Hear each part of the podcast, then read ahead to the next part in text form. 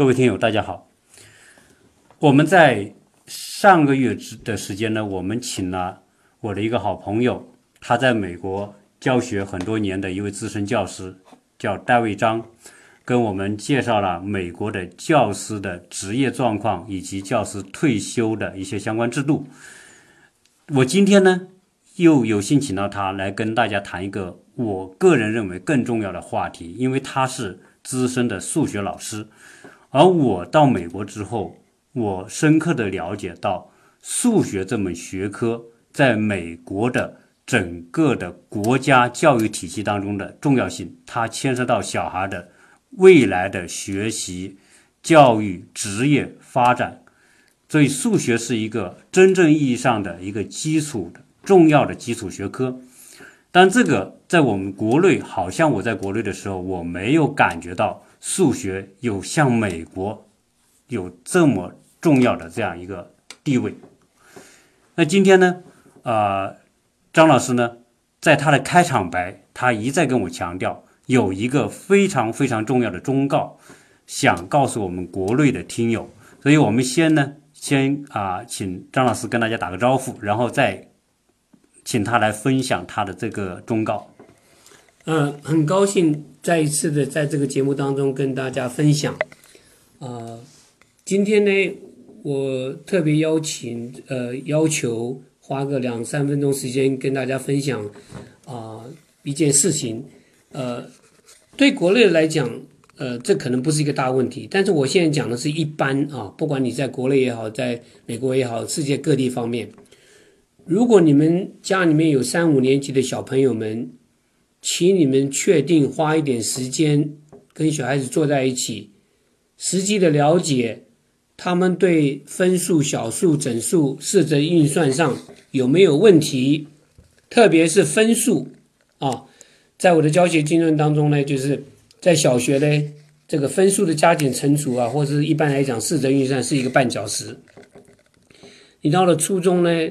这个分解因式又是一个绊脚石啊，是一个阶段一个阶段的啊。那我们现在先暂时不去管初中了啊，就是小学。如果你们家有三五年级的小朋友，就是如果他真的对这个分数的加减乘除啊，他不知道什么是最小公分母啊，你你分数的加减，你必须要有最小公分母，你才能够去加，你才能够去减。那呃，还有一个就是最大公因数啊，呃，那。如果说他们不懂的话啊，那我觉得我们父母亲是一个很重要的角色。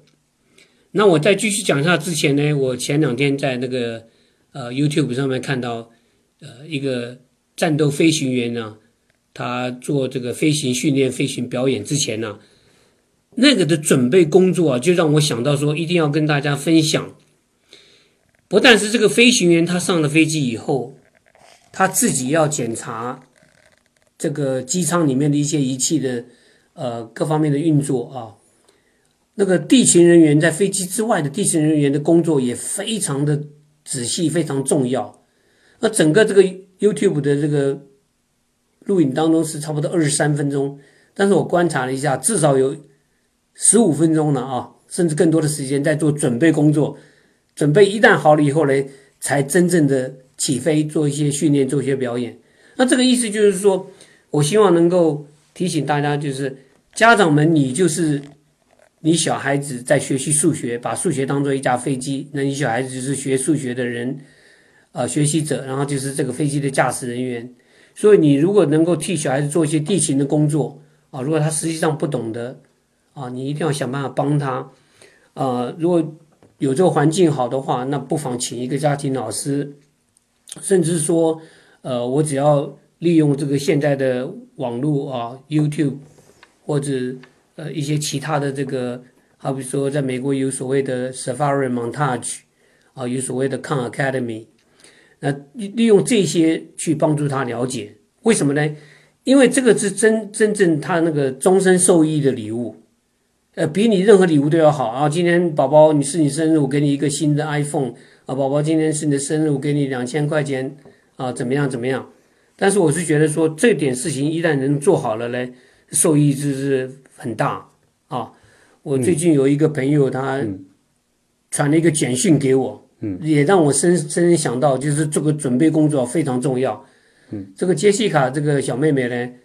她学了三年的数学，一开始的时候家长特别跟我叮咛说啊，我这个小朋友程度不好等等，然后我们就很耐心的上课上课上课，结果她最近呢寄了一个简讯给我，说呃谢谢张老师，这个我小孩子他进了四所学校，乔治亚理工学院，呃普林斯顿，这个呃珀普斯金啊这些霍普金斯珀普金斯呃这些好学校啊，那呃。就他被这些学校录取了，是，嗯，但是他言下之意有一点惊讶，因为当初他来上课的时候，对他小孩子很没有信心。他小孩子自己本身也讲说，我数学在学校成绩不好，嗯，但是经过这些这些年的准备呢，现在他要去接受他人生更大的挑战，到高等学府接受接受更更好更深的这个教育。所以这一点，我们就是希望大家能够。花一点时间在你小孩身上做最好的投资啊，就是你们去帮助他们啊。好，那个张老师他之所以啊一开场就一定要跟大家讲这个呢，啊，他举了这个例子。实际上呢，我们所有的家长如果让小孩，假如说你是到美国来读书哈，或者你不来美国读书都没关系，小孩都希望有一个远大的前程，就像那架飞机能飞得很高很远。你要飞得很高很远的前提就是你要把基础工作做扎实，你这个飞机确保它万无一失，才能够飞得高飞得远。而这个飞得高飞得远，他的人生职业里面，他落到落脚到一个非常具体的数学的基础的一些知识里面。而他刚才讲的这些加减乘除啊，最大公因数呃公分母最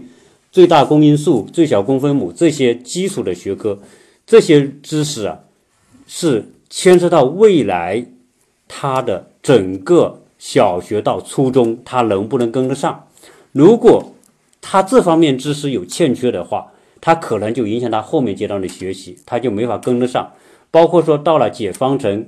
包那个那个那个阶段，到了初中之后呢，如果他那个知识有欠缺，又会影响他未来高中或者是大学。所以啊，他特别站在一个。专业的数学老师的角度啊，他告诉我们这个东西很重要。当然，这个啊需要我们家长啊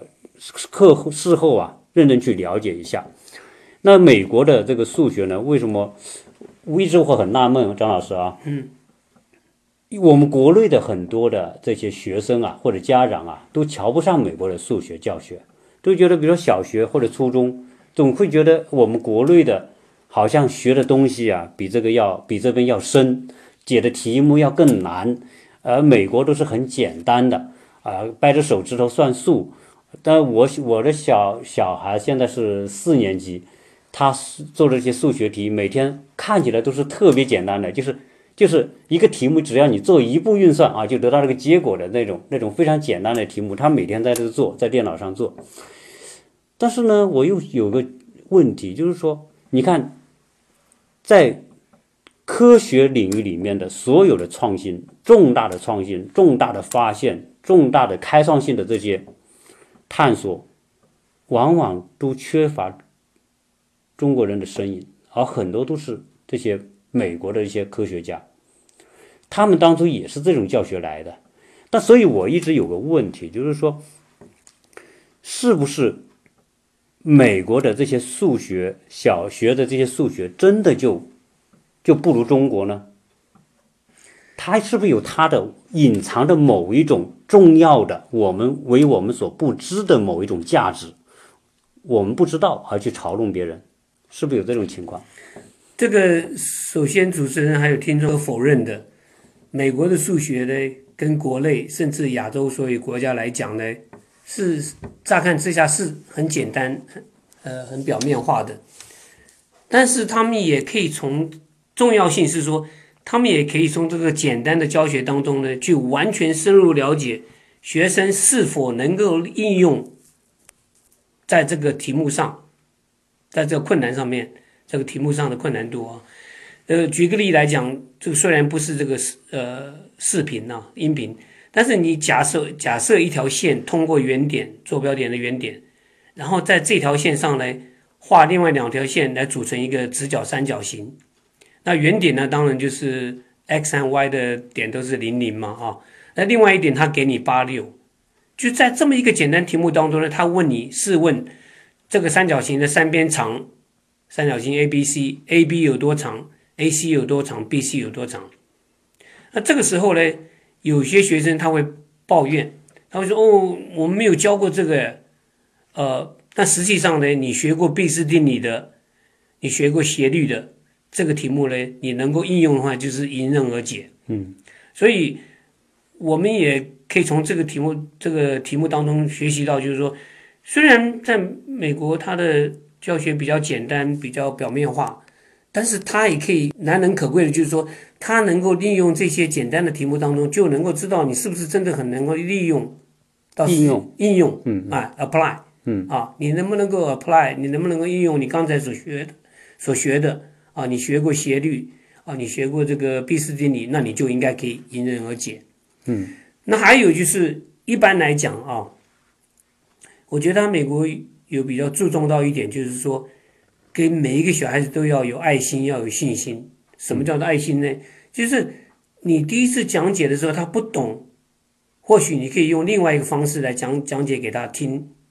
啊，那有信心就是说，就是鼓励他们说，你第一次不懂没有关系啊，你你再继续发问，或者说继续研究，过两天再来问，再提出来啊，就是呃很很紧追不舍的，就是一定要去了解他啊，给他信心，给他爱心，那这点是很重要的啊。嗯，还有一点就是我发觉啊，他们利用这个德州仪器啊，当然不是说世界上只有德州仪器了，但是。生在美国，在美国高中教书，这个德州仪器是比较普遍的啊，几乎是百分之九十了啊，C O 啊，或者其他计算机，但大部分是德州仪器啊，T Texas 啊，Texas eighty four 是非常普遍的。那他们啊，我插一下，张老师，您刚才讲的这个德州仪器啊，是我在国内的时候呢，我是知道国内是第一，在上数学课的时候是反对用这些计算设备的。啊，第二个呢，像德州仪器呢，国内的人基本上都不太熟悉。那这个德州仪器，它在美国的这些高中数学、大学数学，甚至未来工作当中，是不是一个特别有用的工具？呃，看你哪一个行业。如果说是你是房地产的，它肯定有在这个呃德州仪器上，甚至它的电脑软体上啊，会有一个公式，就是你打出你贷款几年。你的利息是多少等等啊，就能够一目了然啊。你每个月的呃付款是多少？呃，在这个付款当中，每个月付款当中有多少是本金，有多少是利息啊？什么时候付付清等等的啊？那它这个德州仪器它的好处就是说，它可以帮助学生探讨啊，英文叫做 explore。呃，假如这个数字是这样子，假如我们从左边。接近三和右边从负数那边接近三又有什么不同的这个结果？那你如果没有这个用这个计算机的话，你可能要花一点时间，十分钟、五分钟去深入了解。有德州仪器在你手上呢，了如指掌，你啪啪啪打进去一些资料，你就可以看清楚，就能够呃在脑袋当中有印象，说哦是这样子的一个结果。所以讲个笑话啊，如果说你有朋友在美国或回国。甚至你到美国来这个呃玩，其实也不必了。你在国内，你上这个亚马逊，甚至上这个马云的公司啊，它都有这个可以买买得到的了啊。大概现在价位大概是一百一百一到一百三，甚至一百五，看你什么时候买，在哪一家买啊？美元对。所以如果说是你的学生会到美国来读书的话，不妨把这个工具啊。送给你的小孩，让他先摸索一下，那将来到美国来读书了就驾轻就熟了啊，不会说觉得很陌生啊。这是一点。我们刚刚讲的爱心，我我我等一我我插一下啊。是啊，这个设备啊，就是您刚才讲的德州仪器啊，是可能我们国内的听友很多都没听过哦。那我现在在学校上课呢，我也用到这个设备。是上次我还请教你这个，就这个设备呢，它确实是一个应用型的一个工具。是。很多美国家庭，包括您刚才讲到的，跟金融相关的很多运算方法，在这个设备里面都有很多的我们说的具体应用型的解决某个具体问题，这个工具都特别有用。所以美国人的这种思路里面，就是说，比如说我们中国孩子算题很厉害嘛，运算题目很厉害，叭叭叭可以算出一大堆的都这些这些这些纸多少张纸啊，多少个步骤，大都很厉害。但是它这个设备，你有手中有这个设备的时候呢，确实我们在做很多的应用的解题的时候，实际上我们不用那么复杂的。你按照它的规则输入某种东西，包括你讲的关于贷款，我是贷十年、贷五年、贷二十年、贷三十年，哪一种更合算，它都可以跟你你自己可以算出来。因为我们很多时候去买房子的时候，到底贷多少年合算呢？基本上我们不知道这个细节怎么算哈。我我贷三十年，每个月付的钱很少，大家会觉得哎呦，我们压力很小嘛，所以我就选择贷三十年。我看美国人买房很多都。贷三十年，但是呢，如果你有有这个设备，你真的你一算，你就会吓一跳。你贷三十年和贷十年和十五年，这个这个利息差额是非常巨大的。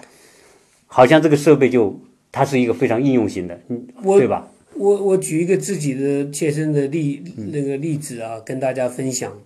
我十二年前住住进现在我我的我的住住处啊。当初也是三十年的贷款，嗯，然后呢，从这个十二年当中呢，我重新贷款过两次，嗯，我挣扎了很久，嗯，一次我要付五千多块钱，嗯，一次我要付七千多块钱，嗯，那他的每个月啊啊啊，就是他帮你做这个重新贷款，啊。他可以改变你的每个月的这个付款，还有缩短你的年限，啊。啊，那经过这个五千块、七千块的这个。手术费以后呢？如果说我从都去不去碰它的话，我现在应该还剩下十八年，嗯，才能付清，嗯，那我现在呢，只有九年多了，嗯，就几乎减到九年了，嗯，就是我当初认为是说我花了。这这两笔这个 gap knowledge 啊，就是我就是取长补短，对对，取长补短，就是你的你的长项我不不知道的，我问你，学生之间相互之间的帮助，对，然后让他的知识能够把这些缺的那部分给它填起来，对，嗯，但是这个只是表面上哦，嗯，这个 麻省理工学院 MIT 的一个教授 Linda Hill，他写了一本书啊，他说。不管是在任何一个组织里面，公司也好，学校也好，团体里面也好，你一个人单打独斗是非常辛苦的。嗯，好比说我教书，我班上三十个学生，只有七八个是强的，其他都是中等的，甚至有十几个是弱的。嗯，我如果每天要很辛苦的在黑板上教帮他们的话，太慢了。嗯，一学期马上就过去了。聪明的话，就是利用好的学生当做你的帮助助手。让他们进而去帮助其他的学生。嗯你带一些学生，他们带一些学生，这样子的很短的时间之内呢，就是你个人超超能力的人呢，天才就会变成说一个 group 的天才。嗯啊，他是叫做 collective geniuses。嗯啊，不是说 single genius。嗯啊，你一个就是不不是你个人很强，你要带动大家相互一提高，然后整个小组都变得很强。对你你。真的，任何事情单打独斗实在是很辛苦，而且也不是很聪明的方法。您说的这个我特别有感触，是因为在美国的这个学校里面，这个从小学开始就是有 group，就小小小小组，然后做各种活动有小组，解决呃一些问题有小组，就是他这是美国人的一种一种工作理念。他我自己本身受益啊，我。我当初来美国的时候是二十岁，然后这个底子也不是很好的，然后也是比较内向的，不太讲话的。可是我发觉啊，我去美国读书的时候啊，他很强调的 group presentation，嗯，就是你一组学生，你甚至要在课外的时间去，星期六、星期天、周末的时候去跟大家碰面，嗯，然后研究好以后呢，写好这个稿子以后呢。你下个礼拜，甚至两个礼拜以后，你要做这个简报的，你要要跟全班做做这个 presentation 的。嗯这时候我就比较比较呃不是，但是在经过这个的教育过程当中呢，我变成很喜欢讲话，嗯哎，我很很 enjoy 讲话，而且也也希望能够讲得更好啊。然后他他这个的最大的目的就是希望你能够所谓的美国有一句比较呃有名的话叫做 divide and conquer，嗯，就是你把一件事情分工合作，啊。啊，你这个四个人去研究这个的部门，嗯，呃，这个三五个人呢研究这方面的，嗯。就把它分开以后，那就比较喜比较容易征服，嗯。啊，divide and conquer，啊，这个在美国常用到一句话，不管是商业界也好，教育界也好，同事之间也好，你经常会听到，它也是一个解决问题的一种方式。对，没有错。你你单独一个人，你或许要花很多时间，甚至不可能。嗯。但是你分开以后，每一组在互相做报告的时候，就晓得他们深入的研究是这样子，那我们的研究是这样子，大家凑在一起以后呢，就对这个事情本身就了解的比较深。嗯，哎，好，那个刚才张老师呢就把这个美国的学生在学校学习过程当中，老师所用的一种方式，就是用用团队、用小组的方式互相帮助来相互提高，而不是一个老师对二十个学生，而是说你这个小组的好的学生帮助相对弱一点的学生，来、帮助大家一起提高。所以这是美国从学校开始的一种教学啊、方式哈。那我我想还是回到一个呃更加跟数学靠近一点的一个一个问题啊，就是美国的这个小孩子，我我看我女儿做数学题，我就觉得很好玩。为什么呢？因为她每天都有数学作业在网上要做，然后她的看那个数学作业，她解题，包括加减乘除那些方法和国内，我就觉得特别有趣，因为它里面很多是用一些图形的方法来解题，比如说几分之几啊，五分之一啊，八分之三，它就是用画图，反正在在他的这个学习电网站上，他就会有以这种图形的方式，那小孩子一看他就明白，所以他很多是用到这种形象分解的方式，甚至说他有那个数那个小小立体方块。啊，多少个多少个，他就比如一百个，他就一百个小立方体，然后堆在一起，按这种方式去数，就这种教学方法是不是对小孩的这种形象思维和理解啊是特别有帮助？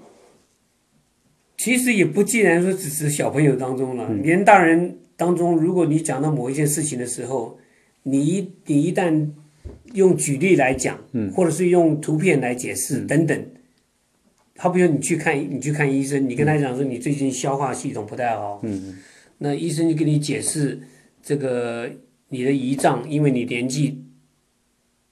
大了，所以你的胰脏可能会缩小一点点。嗯这时候你的胰脏它排出来的胰岛素就比较少。嗯。那排出的少嘞，那在美国这个它的解决的方法就是，目前呢、我不是医生呐、我只是把我个人的例子讲给大跟跟大家分享一下。那他就建议你吃一种德国的药叫做 Crayon。嗯它这个就等于是人工的胰岛素，嗯就是你自己本身的这个胰脏没办法分泌这个正常这个数量的胰岛素的时候呢，你的分泌物呢就不会形成一个结构，嗯啊，就比较散乱。那他就用，因为我不是医生啊，那我也不知道这个呃仪仗的地摸得到的都要都都尽量的帮助他们去。你你好比说你呃研究这个容积的时候，嗯，哦，为什么它是三分之一的底底面积乘上高？嗯，但他他不知道。那你给他一个模型的时候，他能够摸到，他能够感受到，他能够看到就好了。甚至有一个就是说，你一张纸，长方形的纸，你把它两边这样子接接起来，就变成一个杯子。嗯嗯。这个这个时候你你跟他要算这个面积啊，表面积的时候嘞，你如果不用这张纸去折叠它变成一个杯子的话，他很难他要用公式，对他他很难了解到说，你手上抓的这个杯子的表面积就是这个圆周长乘上它的高。嗯啊，因为事实上你把这个圆把这个杯子切开以后嘞，它的圆周就是这它的长度，个长它的长度，对对它的高度呢就是它的宽度，对对对，所以你能够利用这些能够看得到的，做呃接触到的，就甚至他就很容易理解他就比较容易理解。也不要强记公式，他因为他就已经在脑袋里面就有这活生生的印象在他这个所以他这个教学方法对小孩子就理解数学会更有帮助，因为国内你知道，国内小孩做题目都很厉害，就是如果做计算、做运算的，美国小朋友平均水平是要高很多的啊。但是呢，国内小朋友更多的是一种思维型的计算，就是我们说的这种，这脑脑袋里下去算几加几、几加几、加减乘除，他在脑子脑子里算，因为我们国内的小孩从小就记。这个什么乘法口诀啊，各种那各种那种啊、简单的这种东西，他都直接已经记在脑子里，他都不愿说用这种方式。但是呢，就养成了中国的小朋友更多的在脑子里算的能力很强。但是美国的小朋友，老师教的这套方法呢，他就用一种形象的东西，就是视觉化的理解，而且很多小小学生，我我我女儿那个学校。他们学校这个好多柜子，然后柜子里面呢好多教学工具，大量的用乐高来做数学，那小朋友就特别开心，因为小孩都喜欢乐高嘛。所以我觉得从这个角度来说啊，就说美国的教学的生动性、有趣性，它确实是符合小孩的天性，因为小孩子他喜欢动嘛，喜欢玩嘛。你你做个数学题，给他一堆乐高，然后告诉他怎么去堆堆积木，然后达成说几分之几几分之几，哎，他一算就清楚了，而且他玩得很开心。所以这一点来说，是不是美国在这方很多的就是这种研究来符合小孩子的这样一种特性？对，我觉得包括我们大人呢啊，呃，不管小孩、大孩、呃大人，视觉很重要。大部分人很喜欢看电视，很喜欢看这个手机，对，看荧幕，对因为它它有某种吸引力。嗯嗯嗯，啊，你单独这样跟他讲话，不让他看这个电视画面，不让他看影片，他他他或许就比较比较乏味。嗯，啊，那所以这是肯定的了啊。但是你刚刚讲说，我们国内朋友啊、他对这个运算呢非常强啊。嗯，那有一有一个事实就是说，好比说你解解这个很简单的方程式啊，好比说四 x 加上五等于 three x 减三。嗯，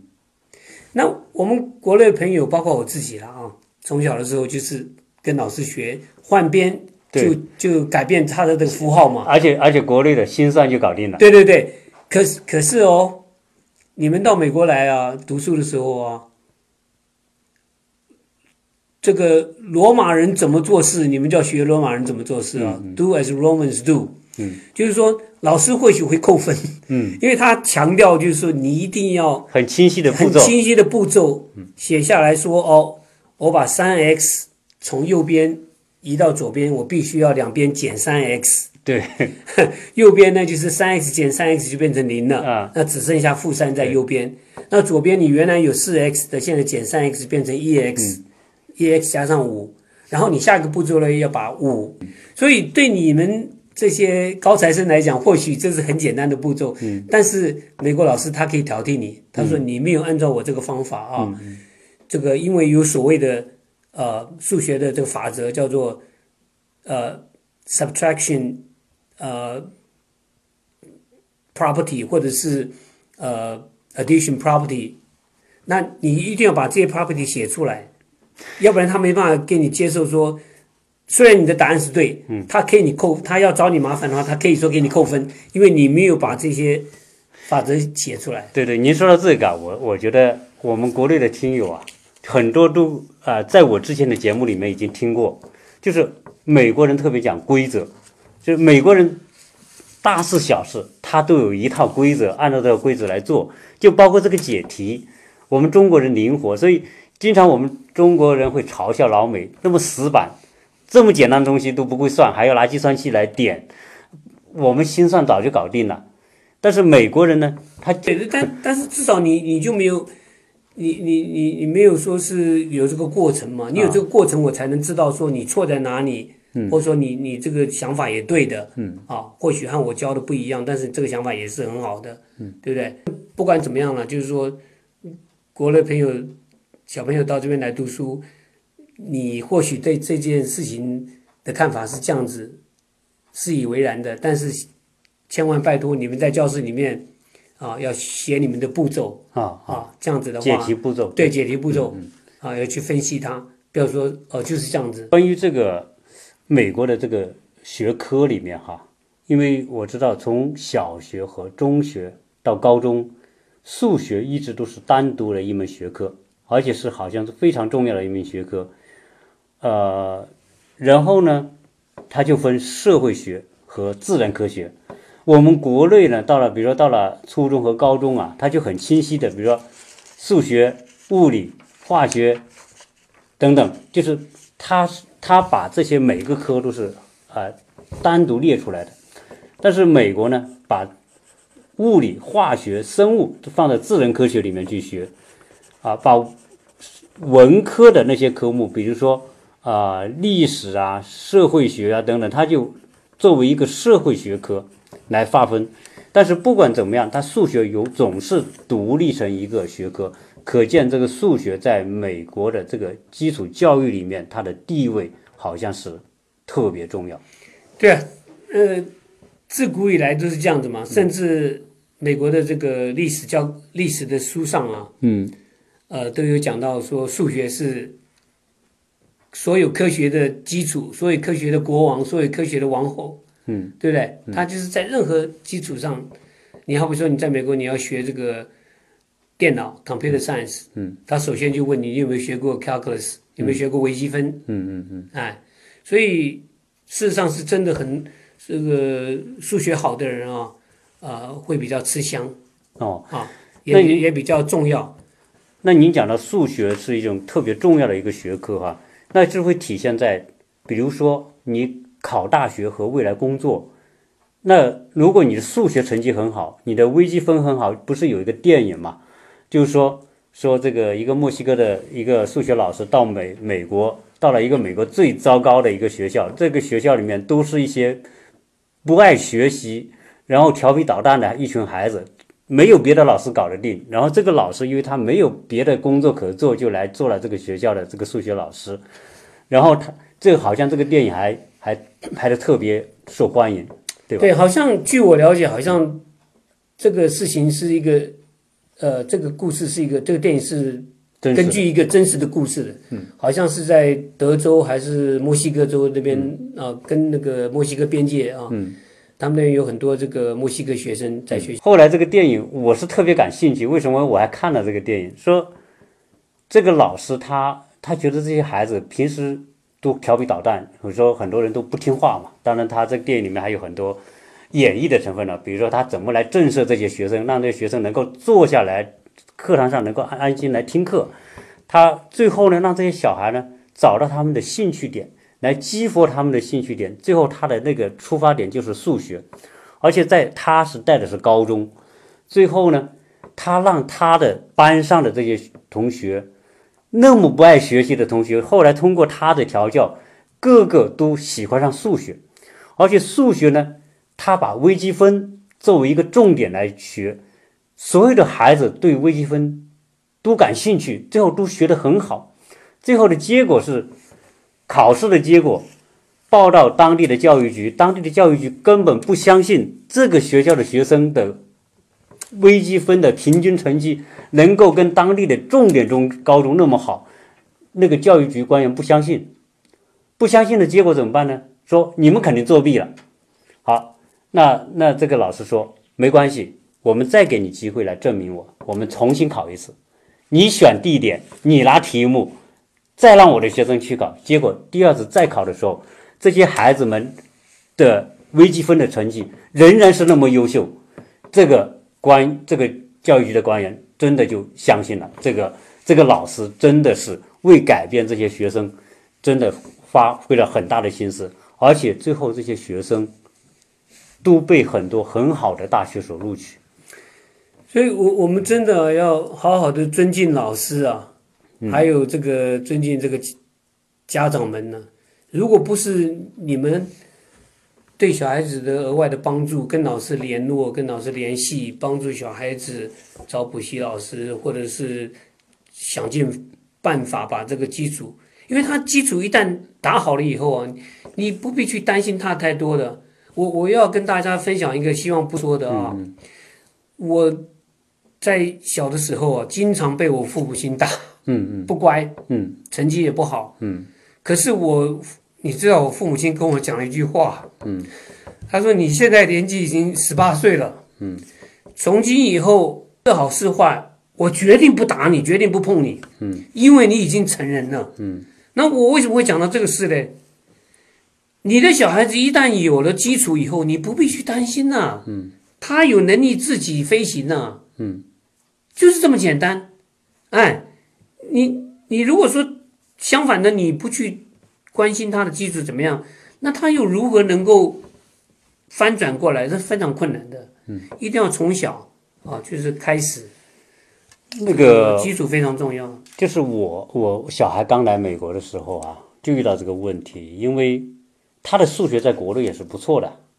但是呢，他来到美国之后呢，前面的一年的数学都都跟不上，觉得很辛苦。原因是什么呢？是原因是语言问题，因为因为美国数学是不是那么复杂，但是美国数学很灵活，同时有很多是属于应用型的东西，结果你看不懂题目，或者理解不了题目，所以我的小孩第一年来的时候是懵，那么简单的数学他就做不出来，原因是因为有语言的问题。所以，如果我们听友当中，你想让你的小孩未来来美国读书，你也可以借助一些方法，在他来美国之前，最少你要看懂美国的这些数学题目，因为你看不懂的话，你是没法做的啊。所以，呃，这个呢是在出国之前就可以就可以做这样的准备工作，而不要到了这里之后再来做准备工作。可以让你的小孩在网上有大量的美国的数学题目，你可以去让他去看，让他去先去试着做，让他去理解。如果在国内能够提前半年到一年来适应美国的数学那种题型思路的话，他来到这边之后呢，他的数学的跟进的速度一定会快很多的，对吗？对，这个肯定的，数学是非常重要一个科目了啊。嗯。呃，但是我我我的语言不是很好啊，所以我就一直想要去学这个如何跟人家沟通，如何这个讲的比较好一点或等等啊。那最后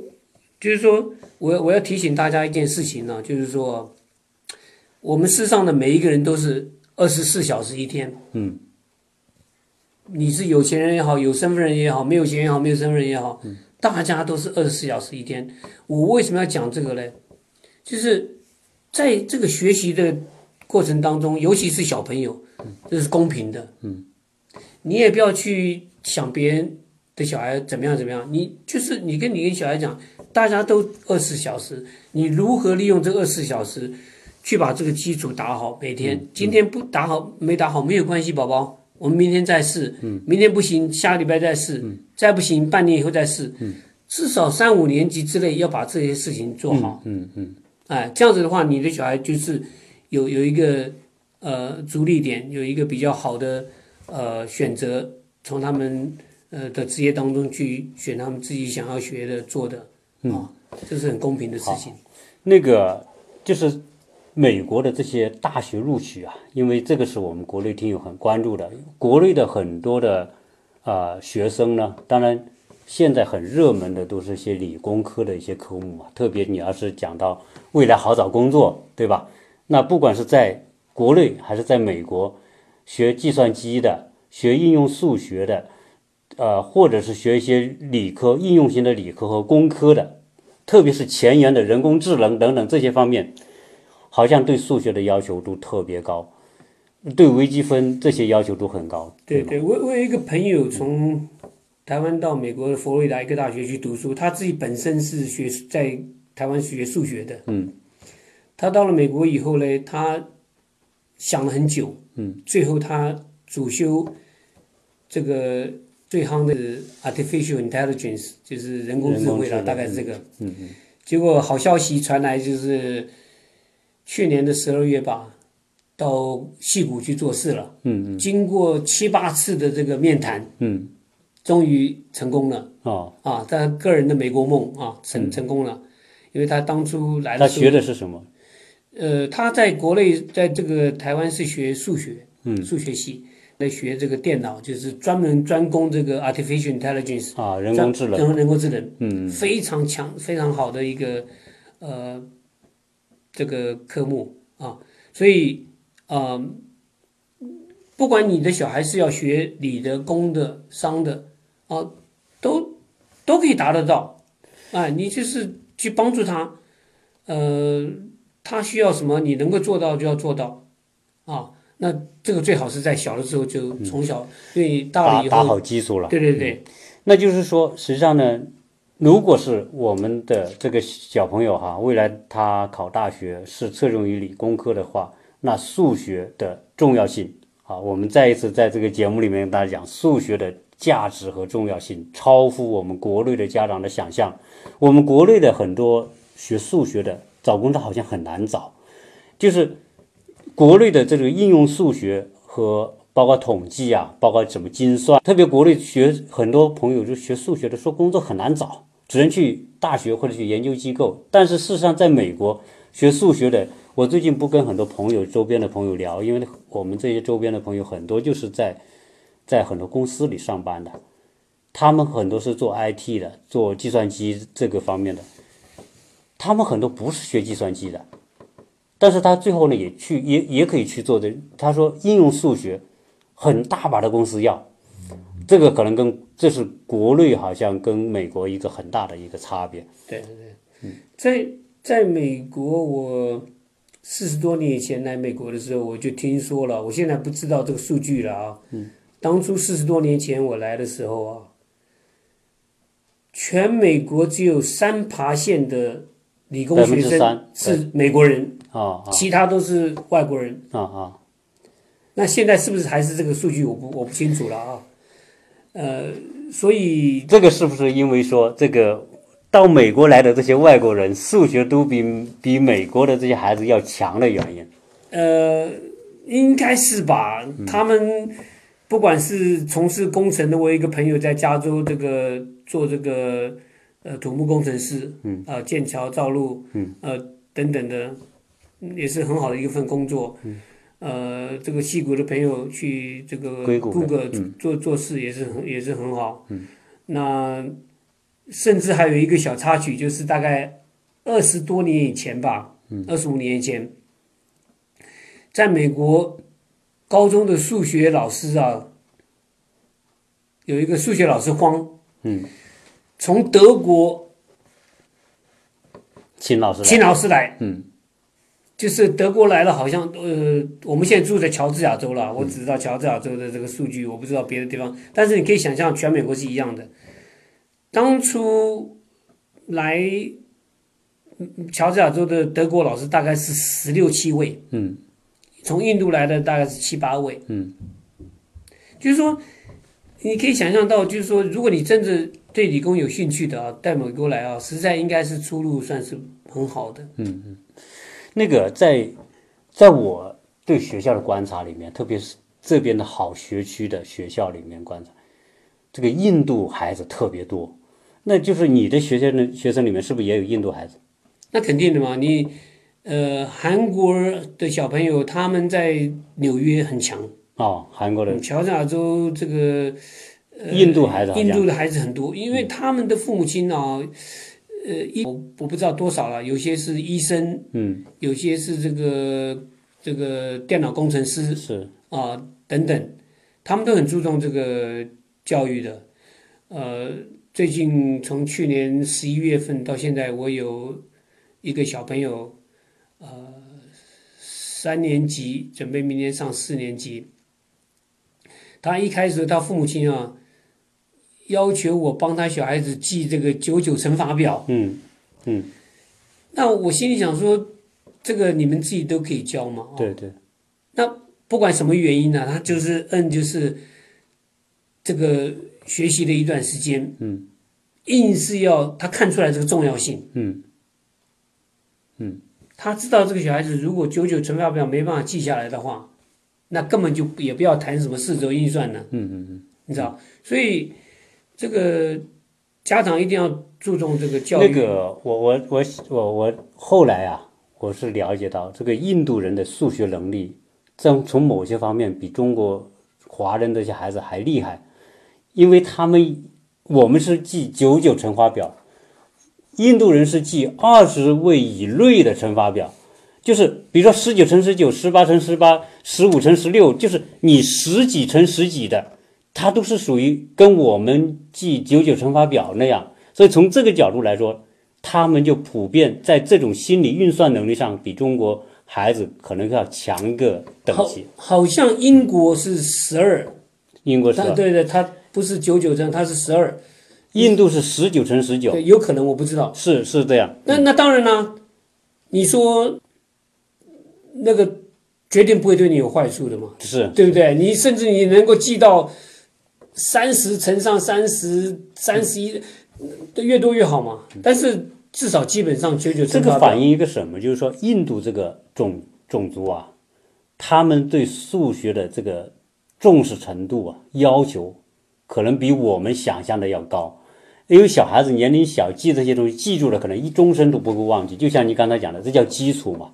你有很多基础在小时候打牢了，可能不管他是读初中、读高中、读大学，未来工作，甚至未来整个一生当中，他都有价值。所以在这里，印度的这些学生为什么那么多人可以成为硅谷的优秀的这些工程师，甚至成为那些那些巨型的互联网公司的 CEO？实际上，这个可见说，印度这个族群的人在对数学的重视是应该是让我们刮目相看的。对，但是我也相信国内这个优秀的人才不属于他们的啊。那就是不管是哪一个种族了，我们现在讲的就是说你是德国人也好，中国人也好，美国人也好，呃，就是大家不可否认，就是数学很重要。嗯。那怎么样帮助我们小孩子多学一点数学是绝对没有错的嘛？因为我们切身的关系，你到医院去，那些仪器所显示的数字也是数学啊，对不对？它的呃心电图或许跟这个呃数学也有关系，或者是金融界也好，或者工程上也好，各方面，甚至乔治亚州的那个体育馆，我听说是当初他建这个体育馆的时候，不是现在这个新的，就是在这个现在新的之之前的一个体育馆，他当初请乔治亚理工学院学，他那整个体育馆里面用微积分去算，嗯，它的容积，嗯，它的夏天的冷气，冬天的暖气要多少打进来，嗯，这样子的，观众才不会觉得冷，嗯，或者是热，嗯，所以数学真是连我自己本身也是希望能够多多学一点，嗯，哎，呃，事实上是是真的很好的一个科目，好，那因为今今天这个节目呢，我们请张老师啊，就是跟我们一起来分享这个美国的数学教学和教育。呃，作为我个人来说，我来到美国，对数学这门学科的这种认识，就完全和在国内的时候不一样。我在国内的时候，只把它当成一门普通的重要学科而已，而没有想到在美国，数学，如果你的数学特别优秀的话，未来不管你考大学还是工作，和自己的事业成就可能都会有直接的关联。那因为今天呢谈的蛮长了，我们跟张老师呢，大家可以说谈的也很热烈，关于数学这个话题啊，所以啊、希望我们听友呢，啊、听完这个节目之后，可以重新来估价估量数学这门学科，不管你未来是在国内读书工作，还是到美国来读书工作。啊，特别是到美国来读书工作，如果你数学好，一定对你的小孩是受益终身终身的。那今天呢，啊、我们就先把这个话题打住哈，啊、先聊到这里。呃，未来我们有更多的关于这些数学方面的相关的话题呢，我们再请张老师来跟大家再来沟通和分享，好不好？好，谢谢各位听众今天。